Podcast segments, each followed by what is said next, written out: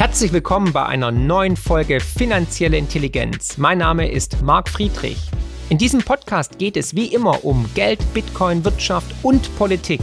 Und jetzt viel Spaß. Herzlich willkommen zu einer neuen Folge Marc spricht mit heute meinem lieben Freund Professor Dr. Christian Rieck. Hallo Christian. Hallo, schön, dass du mich eingeladen hast. Ja, sehr gerne immer und immer wieder. Wir hatten schon mal ein Gespräch geführt. Das findet ihr natürlich hier oben unbedingt sehenswert. Und du bist nicht nur Professor, sondern du hast auch einen sehr schönen YouTube-Kanal zum Thema Spieltheorie. Den müsst ihr unbedingt anschauen und natürlich abonnieren. Auch da gibt es ein oder andere Video mit mir und auch sonst. Der Content ist natürlich hochklassig. Man lernt immer viel. Ich schaue es immer sehr, sehr gerne zu aktuellen Themen. Und heute möchte ich auch mal so einen kleinen Rundumschlag mit dir machen. Aber die erste Frage, die ich natürlich an dich habe, habe, was ist überhaupt Spieltheorie? Weil die meisten wissen damit nichts anzufangen. Geht es da um Pokern oder geht es da um Statistik? Also klär uns mal kurz auf. Ja, Spieltheorie ist eine Entscheidungstheorie. Ja. Und der Name kommt daher, dass man bei Spielen ja auch mal entscheiden muss. Also die Idee ist so ein bisschen, alle sitzen so ein Spielbrett herum. Ja, jeder hat irgendwie seine eigenen Interessen, die er verfolgen will. Jeder kann denken. Also das heißt mal vernunftbegabte Spieler. Ja. Und dann guckt man sich an, welche Strategien verfolgen denn die Einzelnen und versucht dann als mathematische Theorie rauszukriegen, was ist denn zum Beispiel eine optimale Entscheidung, welche Entscheidungen sind denn rational und all solche Dinge. Mhm. Ja, also es ist eine Form der Entscheidungstheorie, bei der man nicht gegen einen Zufallsmechanismus spielt, also nicht gegen Roulette oder irgend sowas, sondern gegen andere lebende und denkende Spieler. Verwendest du die Spieltheorie jeden Tag in deinem Leben, dass du überlegst, hm, gehe ich jetzt zu Discounter A oder B oder fahre ich jetzt links oder rechts und kaufe ich die Aktie A oder B?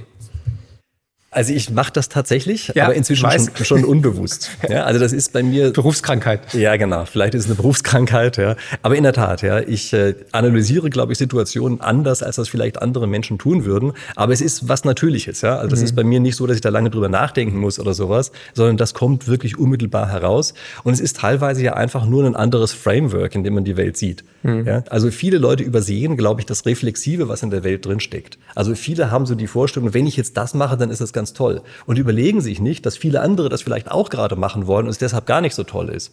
Oder dass andere es nicht so gut finden, dass man das gemacht hat und in der Zukunft was da, äh, äh also ein, dann was Negatives erwarten wird oder solche Dinge. Mhm. Ja. Also kurzum, dieses, ähm, das Nachdenken darüber, was auch andere denken könnten, das fehlt oft in dem normalen Denken. Übrigens auch in dem pseudostrategischen Denken, was so im Management gelehrt ja. wird. Ja. Also ganz viele von diesen Management-Lehren, die tun so, als wäre man der einzige Manager auf der Welt. Und das ist natürlich ein Fehler. Ja, ja, das stimmt allerdings. Was war denn die letzte falsche Entscheidung, die du getroffen hast? Die letzte falsche Entscheidung. Uh, da muss ich lange zurückdenken. Ich weiß gar nicht, ob das die richtige Kategorie ist. Ich habe neulich mal ein ganz interessantes Video von einem anderen gehört, der hat gesagt, man soll sich nicht so viel Gedanken darüber machen, ob was eine gute Entscheidung ist, sondern ob man committed ist gegenüber der Entscheidung, die man getroffen hat. Also einfach sich vollzieht und, und durchzieht auch. Ja, genau. Also wahrscheinlich ist es am Ende, also man weiß ja sowieso nicht, ob die Entscheidung mhm. gut oder schlecht ist, ex post. Ja? Ja. Das weiß man ja weiß nicht, man weil man ja nicht mhm. weiß, was im anderen Weg passiert wäre. Ja? Aber ich glaube, das Wichtige ist, eine Entscheidung zu einer richtigen zu machen, nachdem man sie getroffen hat. Mhm. Ja? Mhm. Ähm, aber was war die letzte falsche Entscheidung? Das echt richtig schwierige Frage. Überlegst nochmal. Aber es geht ja immer um Wahrscheinlichkeiten. Das machst du ja dann wahrscheinlich auch bei dem einen oder anderen, bei der einen oder anderen Spieltheorie. Ähm, Warte mal, da muss ich mal anhalten. Gerne. Ähm, Wahrscheinlichkeiten ist eigentlich ein Konzept, was aus der klassischen Entscheidungstheorie kommt. Also das heißt, da tut man so, als würde die Umwelt nicht auf einen reagieren. Roulette-Rad eben. Das sind Wahrscheinlichkeiten. Ja. ja? Ähm, bei der Spieltheorie machen wir ja was anderes. Da denken wir darüber nach, was denn die anderen tun werden. Es gibt natürlich einige Fälle, die trotzdem durch einen Zufall bestimmt sind. Das ist gar keine Frage. Am Ende fragen wir uns auch, wie wahrscheinlich, in Anführungsstrichen, ist es denn, dass ein anderer was macht? Aber das ist nicht sozusagen die klassische Wahrscheinlichkeit, in der Weise, dass wir da von relativen Häufigkeiten sprechen, sondern wir sagen, wir halten es für eher sozusagen ein wahrscheinliches Szenario, dass der andere das und das macht, als dass er was anderes tut. Ja, aber man muss wirklich höllisch aufpassen, dass man das nicht verwechselt mit dieser Roulette-Rad-Wahrscheinlichkeit. Nee, das nicht, genau. Ja? Wie, was hat denn die Spieltheorie zu, zu Sanktionen gesagt, deiner Ansicht nach?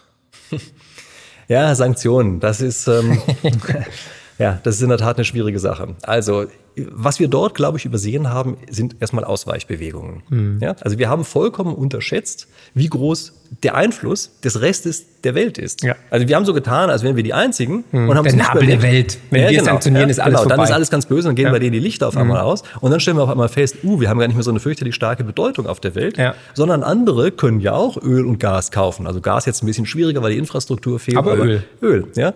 Und ein anderer kann sich beispielsweise auch darauf vorbereitet haben, dass wir mhm. Sanktionen ähm, begehen. also am Ende ausüben werden. Ja? All solche Sachen haben wir da, glaube ich, zu wenig berücksichtigt.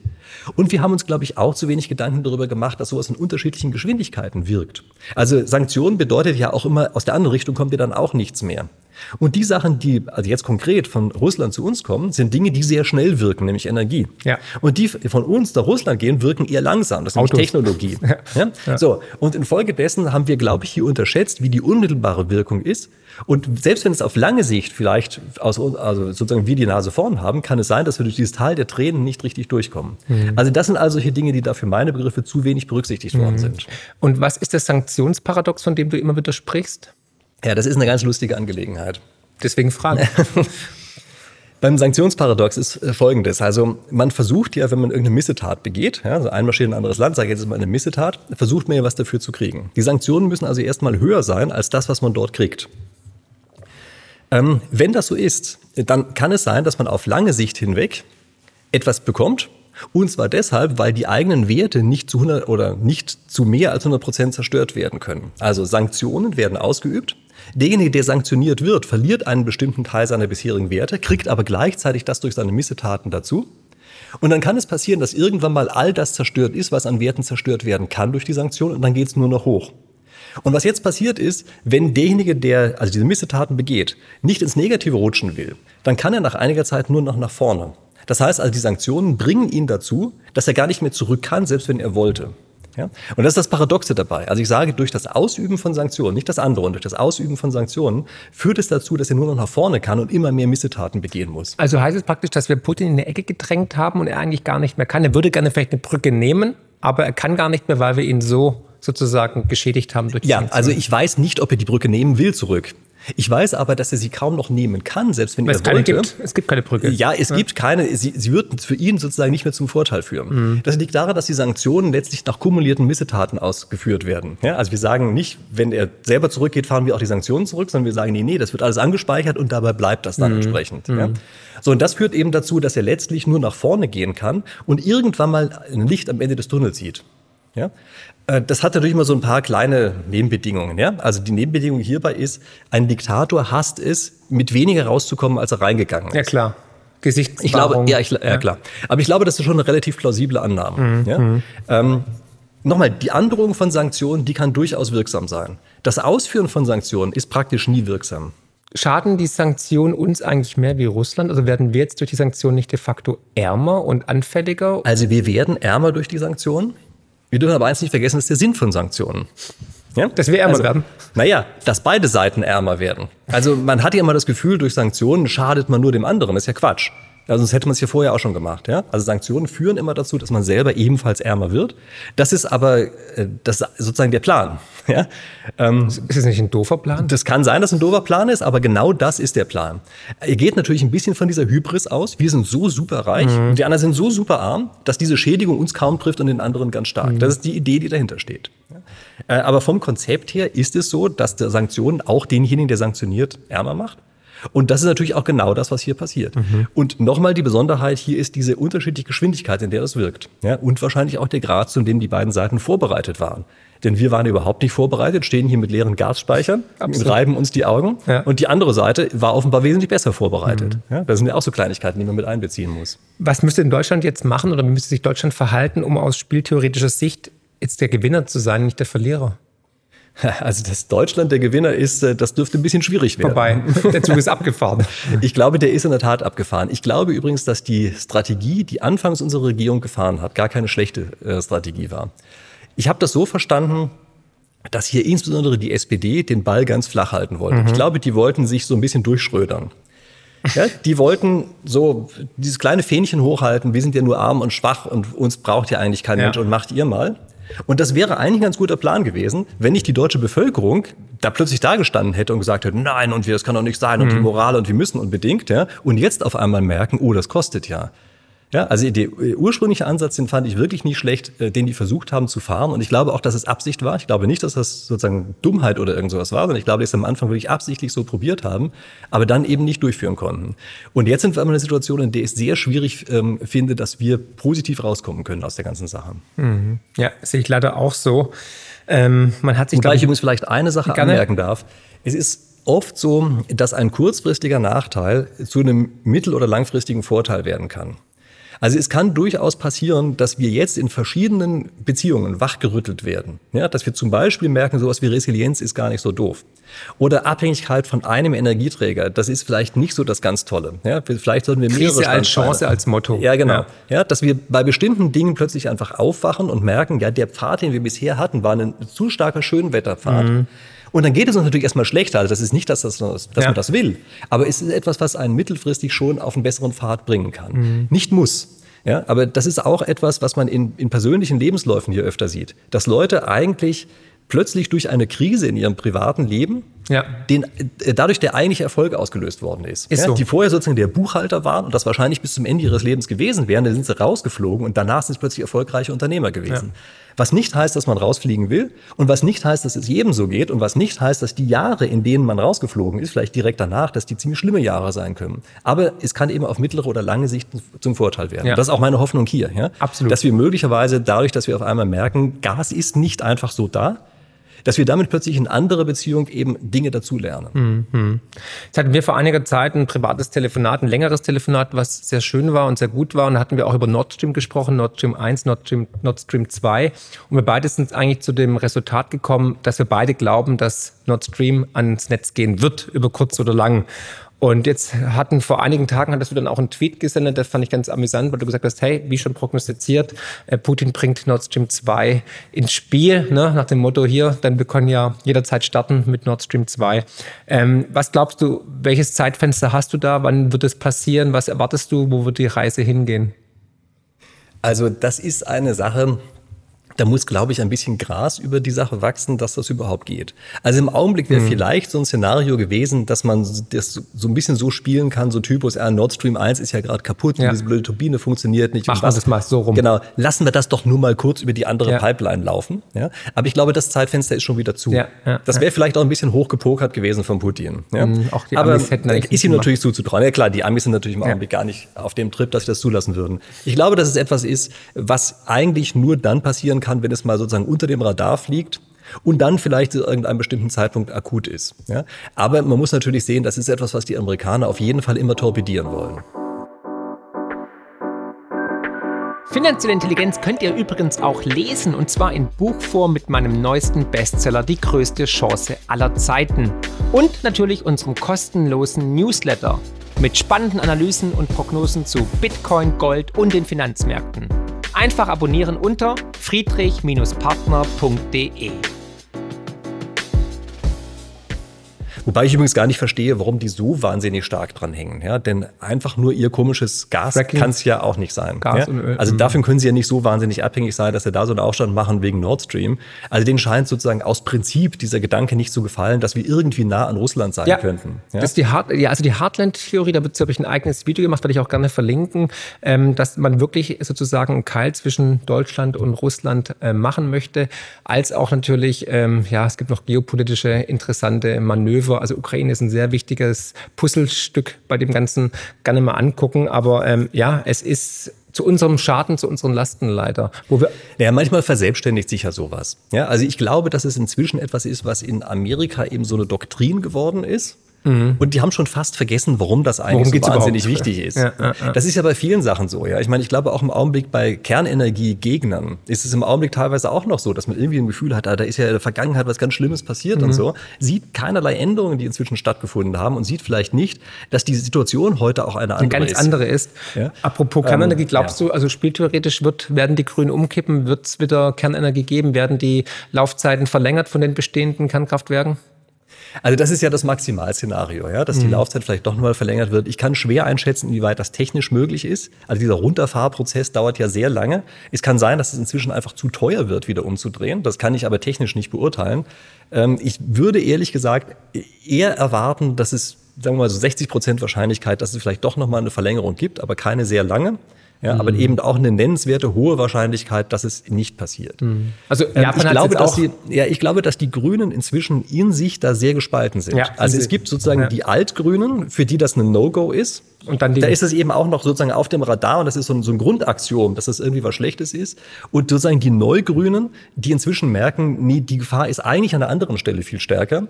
Und sozusagen das, das zusätzliche Risiko, was von den Kernkraftwerken ausgeht, ist geringer als die sehr sichere Gefahr, äh, die in dem Fall von dem CO2 ausgeht. Mhm. Ja. Also ich glaube, die werden umkippen und ich glaube auch die Laufzeit wird verlängert werden, technisch auch möglich. Auch Japan hat sogar deaktivierte Reaktoren wieder ans Netz gelassen, beziehungsweise möchte das machen, einfach um die Versorgungssicherheit der Bevölkerung zu garantieren. Und wenn die Politik wirklich für die Menschen sozusagen agiert, sollte sie das machen. Aber wir werden sehen, es sind spannende Zeiten.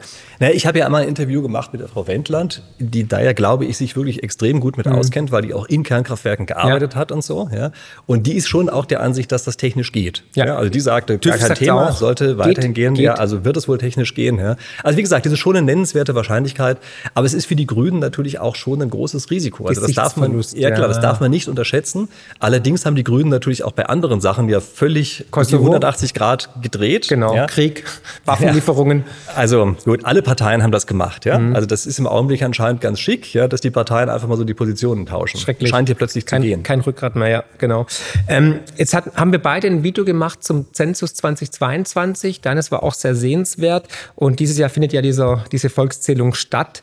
Glaubst du, was viele befürchten, ist das so eine Art Vorbereitung, Fundament für eine Art Lastenausgleich, Vermögensabgabe? Droht da uns was? Wie siehst du das? Also ich glaube, dass das zwei voneinander getrennt zu betrachtende Dinge sind. Ich glaube, dass dieser Zensus nicht darauf vorbereitet. Mhm. Und ich glaube, dass diese Daten, wenn man sie für einen Lastenausgleich haben wollte, man auf andere Weise sich eher besorgen würde. Ja. Ja? Hier ist auch der Datenschutz hier relativ hoch. Ja, und auch, ich weiß, dass hier Grüne natürlich nicht sehr beliebt sind, ja, aber es ist natürlich auch stark durch die Intervention von Grünen, auch aufgrund der damaligen Volkszählung und sowas, ist das ja betrieben worden. Deshalb ja. ist der Datenschutz da relativ hoch.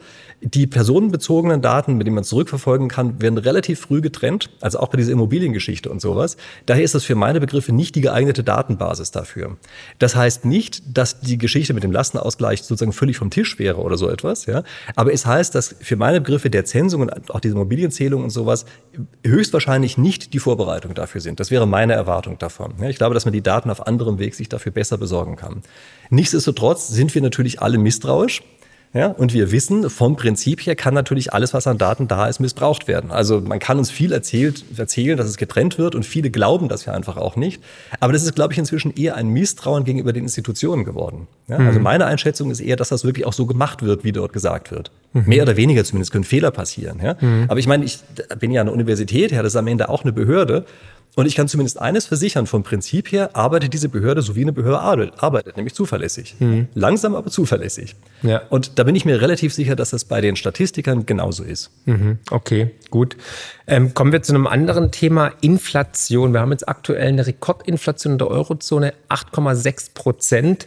Also so hoch wie noch nie, zu meiner Lebzeit auf jeden Fall. Ja, ähm, oh, ich hatte da schon mal fast. Ja, du bist auch ein, zwei Jahre älter wie ich, genau. Ähm, was glaubst du, wo geht die Reise hin? Du bist ja auch wirtschaftlich ähm, bewandert. Ähm, wird die Inflation hoch bleiben? Wird die wieder sich korrigieren? Wird die eingefangen werden von der äh, EZB? Ich sehe schon, deine Augenbrauen sind sie hoch. Du machst dir Sorgen, sehe ich selten. Also was ist los? also wir haben im Augenblick ja eine im Wesentlichen real äh, reale Inflation. Genau. Ja? ja? Also es sind weniger Güter da. Das heißt, wir können weniger verkonsumieren. Das wiederum heißt, wir haben halt weniger gemessen am Geld. So. Das ist kein monetärer Aspekt, der da drin steckt. Aber das Monetäre kann anspringen. Es kann sein, dass Inflationserwartungen auf die Art und Weise reinkommen in die Köpfe und dann sich plötzlich die Inflation verselbstständigt. Also der Impuls von außen her kommend ist schon längst weg, aber alle erwarten, dass die Inflation in irgendeiner ja. Form weitergeht und weil sie es alle erwarten, verhalten sie sich so. Du denkst an Spieltheorie, ja, lauter Spieler, genau. alle äh, verändern ihr Verhalten. Weil sie ihr Verhalten ändern, deshalb verändern sich auch die Preise, damit geht die Inflation hoch und obwohl der reale Anstoß längst weg ist, geht das plötzlich auf der eigenen Ebene immer weiter. Und jetzt ist die Frage, was macht die EZB in einer solchen Situation? Sie muss in dem Fall zeigen, sie behält die Zügel in der Hand, sie erkennt dieses Problem und sie haut voll drauf. So eine Art Zero Inflation Politik, ja?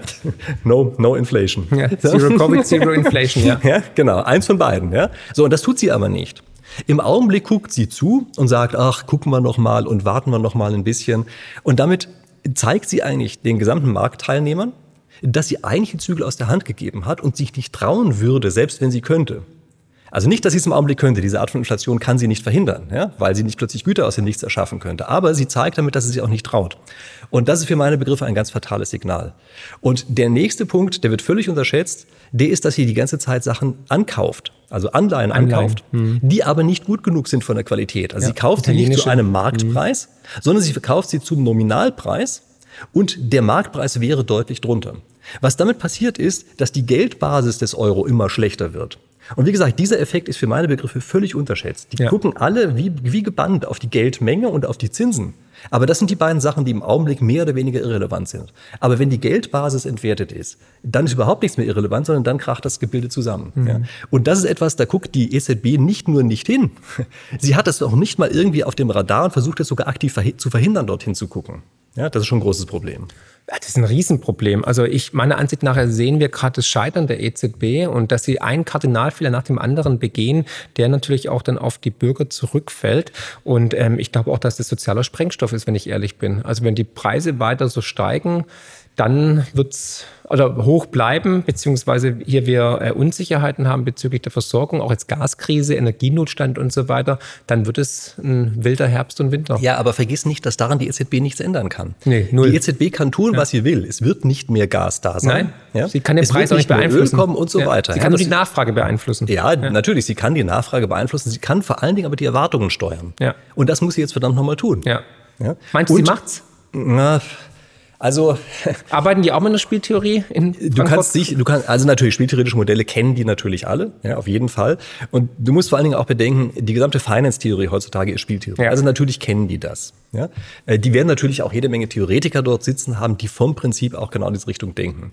Das ist aber natürlich am Ende zum gewissen Grad eine politische Entscheidung, die wir hier haben. Also am Ende muss ich die EZB hinstellen und muss sagen, meine lieben Politiker, die Party ist vorbei.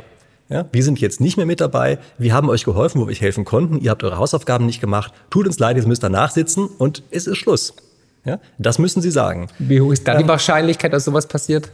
Tja, das ist ein bisschen die Frage, inwieweit jetzt sozusagen ein Klüngel entstanden ist, bei dem die alle untereinander sitzen ja. und sagen, wir haben uns ja gegenseitig ganz lieb. Hm. Oder ob dort letztlich Rollen äh, vorherrschen und die Leute nach ihren Rollen handeln. Hm. Also das Verrückte ist, solche Rollen darf man nicht unterschätzen. Also ich kann mich erinnern, ich habe einmal auch bei solchen Gremien zwei unterschiedliche Rollen gleichzeitig gehabt, die ich nicht gleichzeitig haben wollte, aber ich hatte sie gleichzeitig. Und ich musste in der einen Rolle etwas fordern, was ich in der anderen abgelehnt habe. Krass. Ja. ja? Also so etwas Schwierig. gibt mhm. Ja, ja, natürlich. Ja. Also sowas gibt es. Und ich kann mir schon vorstellen, dass sich auch die EZB darauf besinnt, was ihre Rolle ist. Und dass sie irgendwann mal einfach der Politik sagt, das mit dem Klüngel ist jetzt nicht mehr. Ihr macht mehr. euren Job, wir machen unseren Job. Mhm. Und unser Job ist jetzt dafür zu sorgen, dass der, der Euro seinen Wert behält. Und dafür werden wir jetzt alles tun, damit das passiert. Mhm. Das wird, glaube ich, nicht von heute auf morgen umgestellt. Aber ich kann mir schon vorstellen, dass es ein Szenario ist, wo sich das Ganze wieder hinentwickelt. Also man muss sich auch da vorstellen, wenn man Zentralbankbanker ist, ja, Will man dann wirklich plötzlich der Depp sein, der in ja. die Geschichte eingeht, als der, der den Euro gegen die Wand gefahren mhm. hat? Das kann ich mir jetzt auch nicht vorstellen. Ja, apropos, jetzt überleg mal, du wärst dann Präsident der EZB, was würdest du sofort spieltheoretisch umsetzen oder machen? Also wenn ich jetzt sozusagen berufen würde, ja, also ja. die kommen an und sagen, oh, hier hat alles nicht geklappt, ja, der Riek soll es mal machen. Mach mal. Ja? Ich würde sofort die, die Politik ändern. Und zwar deshalb, weil am Anfang der große Schock der ist, der von allen wahrgenommen wird. Also ich würde nicht so ein langes Durchwurschteln machen oder sowas, ja. ich würde sagen, ihr habt mich ja berufen, Radikaler damit Schnitt. ich etwas ändere. Mhm. Und genau das werdet ihr jetzt auch kriegen. Ihr werdet jetzt eine Änderung sehen, und zwar eine, die sich gewaschen hat.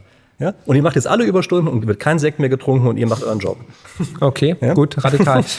Ähm, erwartest du. Das ist übrigens oft so, ja. Also oft äh, ist die Sache, dass man Schwellwerte überschreitet. Ja, das ist übrigens auch die Geschichte bei der Inflation. Also wir hatten ja lange die Geschichte, dass die Inflation immer niedrig geblieben ist und da alle immer nur gesagt haben, sind die alles nur Unkenrufe. Es passiert ja, ja nichts. Ja.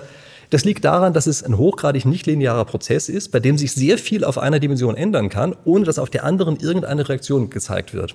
Und dann macht es auf einmal Klack. Ja. Und nach diesem Klack Bam. ist es auf einmal anders. Genau, das hatten ja? wir ja. Wir hatten ja lange dieses deflationäre Szenario eher, ne? Und auf einmal ging es vertikal nach yep. oben und alle waren überfordert und haben gesagt, ja, das ist nur transitory, nur temporär, yep. dann ist es bald vorbei oder es ist nicht so schlimm oder ist noch zu niedrig und jetzt haben wir den Salat und jetzt kriegen sie es nicht mehr zurück in die Flasche. Aber ja, was erwartest du denn? Glaubst du, wir sehen jetzt eine Rezession? Also glaubst du, da wird was auf uns zukommen? Also was, es war auch eine Frage von, von Twitter-Seite aus, ob du eine Rezession erwartest, ob du Hyperinflation erwartest und was die Lieferketten machen. Mal kurz zusammengefasst, kurz und knackig. Also fangen wir mit der Hyperinflation an.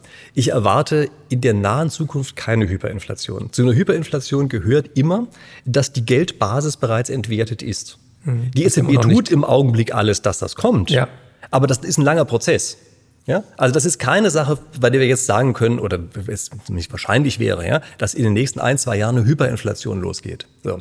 Dass wir eine Inflation haben, die längere Zeit bestehen bleibt, auch in diesem Bereich, halte ich für sehr wahrscheinlich. Ich auch. Ja. Dass diese Lieferketten auf einmal wieder sozusagen sich selbst reparieren und von heute auf morgen in Ordnung sind, das können wir komplett vergessen. Ja, das geht ja? noch bis 2024 aktuell. Wir dürfen auch eine andere Sache nicht vergessen. Unsere Wirtschaft ist bisher darauf optimiert gewesen, Störungen einer bestimmten Höhe und Frequenz auszugleichen. Ja, man kann sich das ja. wirklich vorstellen als so Störungen, die draufgelegt werden. Also eher so ein Zittern gewesen. Da war das optimal, das System für, das konnte es ausgleichen. Auf einmal haben wir kein Zittern mehr, sondern wir haben so einen Rums. Ja. ja. Es ist sehr volatil geworden, generell. Ja, aber auch die Störung ist eine andere. Ja, also man kann sich das wirklich vorstellen wie so eine Signalleitung, wo verschiedene Störungen draufkommen. Ja? Und die Art der Korrektur, die wir bisher in unserem System drin hatten, ist für diese Störung nicht gemacht gewesen. So, jetzt ist aber diese Störung einmal da und das ist nichts, was ich also erstmal mit den jetzigen Methoden schnell reparieren kann, sondern es müssen neue Methoden entstehen und die sind in der Lage, so etwas zu reparieren. Die sind mhm. aber übrigens auch gleichzeitig teuer. Ja? Also mhm. denn das heißt ja, dass bestimmte Dinge, die wir in der Vergangenheit für nicht nötig erachtet haben, dass die jetzt auf einmal nötig werden. Mhm. mhm. Und wie siehst du die Gefahr der Rezession? Ja, also natürlich immer eine Frage, was eine Rezession ist, ja, aber diese, sagen wir mal, sehr überschwängliche Party, die wir jetzt die ganze Zeit hatten, die wird sicherlich vorbei sein. Ähm, ich meine, Rezession, das ist natürlich immer so eine Sache. Ich habe ja schon einige von den Dingern mitgekriegt, von den Aufs und ja, Klar. Ja, es ist ja am Ende eigentlich nur so, dass sozusagen ein Boom, da geht halt alles besonders leicht und in Rezession ist alles so ein bisschen schwieriger. Mhm. Es ist ja bisher nie so gewesen, dass wir dann, weiß ich, alle darben und nichts mehr zu essen haben ja, oder so. Ja? ja? Und diese Art von Rezession ist jetzt natürlich, die steht sozusagen vor der Tür, würde mhm. ich einfach mal sagen. Ja, ja? sehe ich auch so. Ähm, viele glauben ja im Augenblick, das wird so schlimm, dass wir sozusagen zurückkatapultiert werden ins Mittelalter oder so, ja, um es ein bisschen übertrieben zu sagen. Das also ist natürlich ein mögliches Szenario, aber keines, bei dem ich jetzt sagen würde, das ist so ganz richtig wahrscheinlich. Mhm. Ja? Äh, für den Fall, dass sowas zum Tragen käme, dann würde natürlich auffallen, dass wir beispielsweise überhaupt nicht mehr in der Lage sind, sowas wie Landwirtschaft zu betreiben. Ja, also ich glaube, dass die meisten bei uns noch nicht mehr in der Lage wären, Mohrrüben selber im Garten zu ziehen. Keine Chance. Ja? Und ich weiß das, weil wir das im Garten machen. Ja, und das ist echt schwierig. Ja, ja, klar. Also da überhaupt so ein blödes Ding zu kriegen, was nicht völlig verknurzelt ist, was man am Ende essen kann. Vor allem das ohne ist Dünger. schwierig. Ja, vor allem ja, ohne Dünger natürlich normal, klar. Ja. ja. ja. Aber das, ich meine, ist natürlich sozusagen ein ganz nettes Hobby, ja, aber schon daran kann man sehen, dass das echt schwierig ist. Mhm. Was sagt denn der Spieltheoretiker zu den Corona-Maßnahmen, zu den, ja, zu den Entwicklungen in den letzten zwei Jahren? Ja, also da ist eine selbst seltsame Eigendynamik entstanden. Mhm. Ja, also die Idealvorstellung wäre ja gewesen, dass man sagt, okay, man nimmt die jeweilige Datenlage ja. und passt die Maßnahmen der jeweiligen Datenlage exakt an. Mhm. Aber das wird hier überlagert mit Interessen, die die einzelnen Personen haben. Okay. Und wenn man sich positioniert hat in einer bestimmten Richtung, ist es natürlich sehr schwer, sich am nächsten Tag hinzustellen und zu sagen, oh, wisst ihr was, die Daten haben sich jetzt geändert und gute Nachricht, wir haben es alles gar nicht gebraucht. Ja, das könnte man so nicht erzählen. Mhm. Und deshalb ist es eben teilweise sehr schwer gefallen, hier plötzlich Korrekturen einzuleiten. Das nächste ist, glaube ich, auch, dass durch diese Überschätzung am Anfang bestimmte Sachen gemacht worden sind, also beispielsweise in der öffentlichen Diskussion, die dazu geführt haben, dass der Diskurs nicht mehr richtig geführt werden konnte. Ja. Und damit haben wir uns sozusagen abgekoppelt von der Wahrheitsfindung, was die echte Datenlage angeht. Ja? Und wir sind in einer ganz komischen Situation dabei. Also Corona ist ja etwas, was weniger schlimm ist als jetzt so Ebola oder so, wo die Leute sozusagen direkt tot umfallen. Aber es ist eben schlimmer als eine normale Grippe. Also auch wenn jetzt viele einfach mal sagen, das ist nur genau wie eine Grippe, so stimmt das ja nicht. Es ist ja mindestens Faktor zwei mehr. Also es ist etwas, wo sich irgendwelche Maßnahmen lohnen.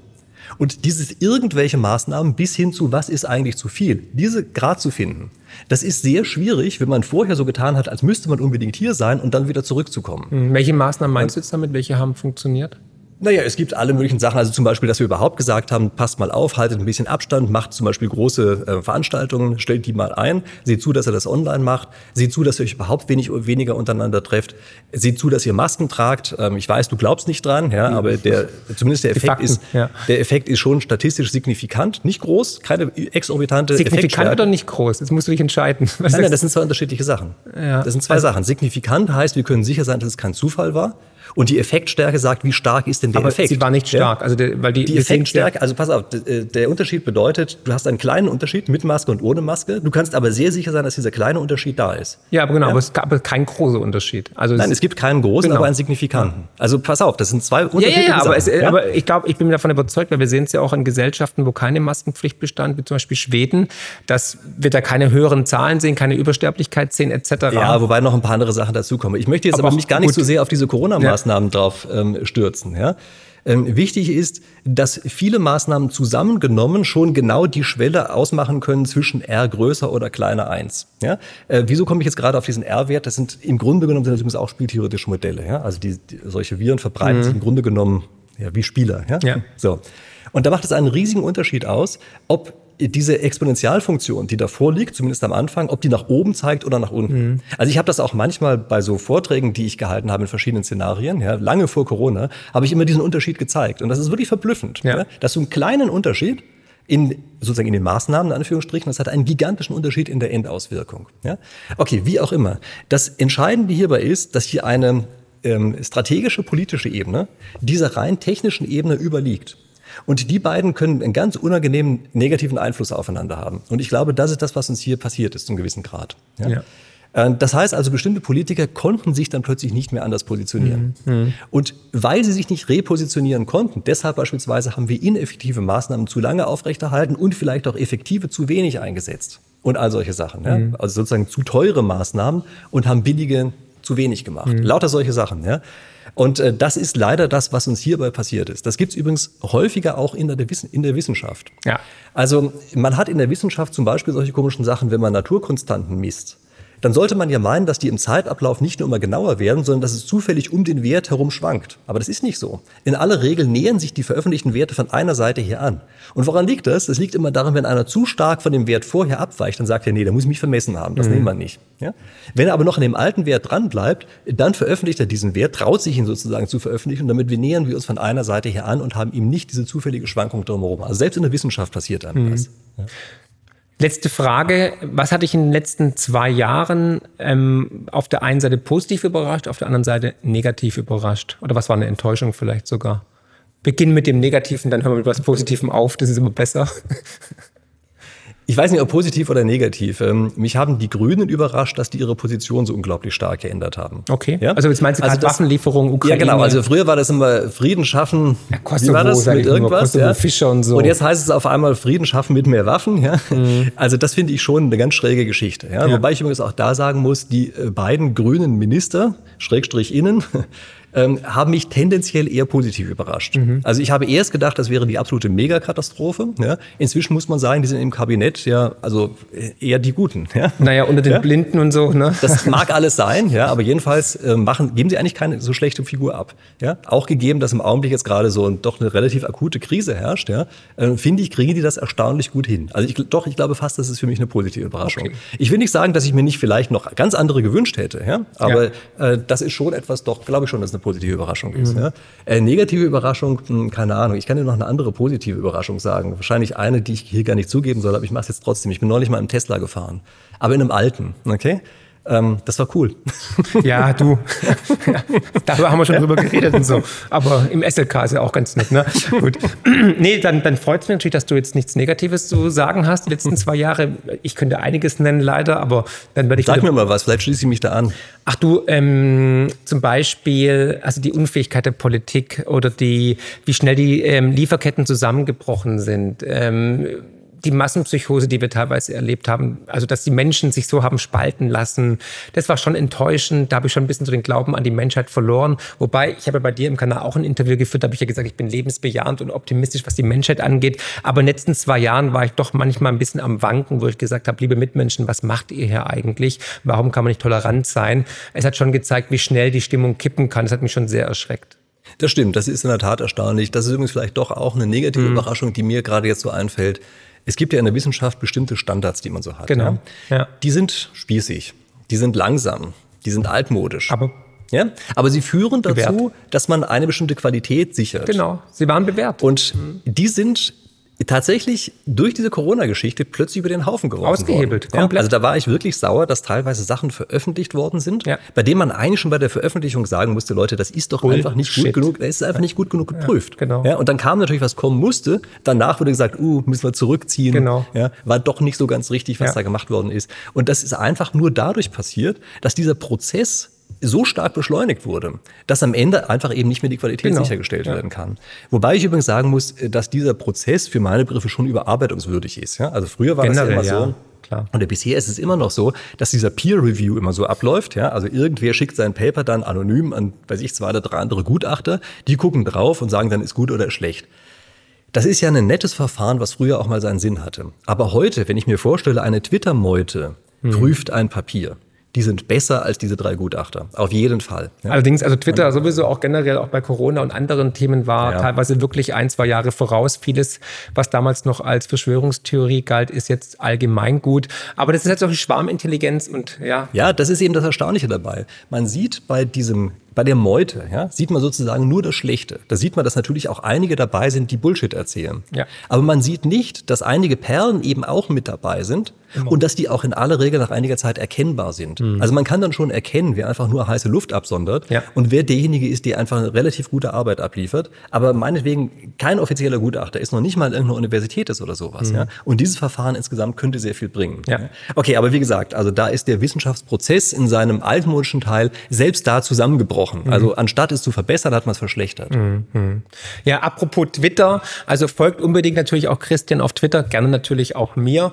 Mir hat wie immer großen Spaß gemacht. Das war jetzt ein Rundumschlag, kurz und knackig und ähm, wie immer sehr, sehr kurzweilig. Ich freue mich natürlich über euer Feedback zur Meinung von Christian und wir werden natürlich auch widersprechen. Gebt mal unten einen Kommentar ab. Schaut auch gerne mal die Videos an bei Christian auf dem Kanal. Lasst auch bei ihm ein Abo da und natürlich auch bei mir und auch Glocke aktivieren, damit ihr immer gute Informationen erhaltet. Ich freue mich, wenn ihr das Video teilt und ähm, weiterleitet und natürlich, wenn wir uns wieder sehen, Christian, ich danke dir für deine Insights, für deinen Wissenstransfer und natürlich für deine Zeit, die du uns geschenkt hast. Und vielen Dank für alles und hoffentlich bis bald wieder. Ja, würde mich auch sehr freuen.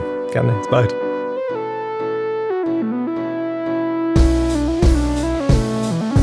Wow, was für ein Podcast. Ich hoffe, die Folge hat euch genauso gut gefallen wie mir. Ihr findet mich bei YouTube, Twitter und Instagram unter markfriedrich7. Für Lob, Kritik oder Themenvorschläge schreibt mir gerne eine E-Mail an podcast.mark-friedrich.de. Empfehlt den Podcast natürlich gerne weiter. Über eine positive Rezension bei Apple, Spotify und Co. freue ich mich natürlich mega. Weitere Informationen zu mir findet ihr unter mark-friedrich.de und zur Honorarberatung unter friedrich-partner.de. Ich freue mich jetzt schon aufs nächste Mal. Herzlichst, euer Marc.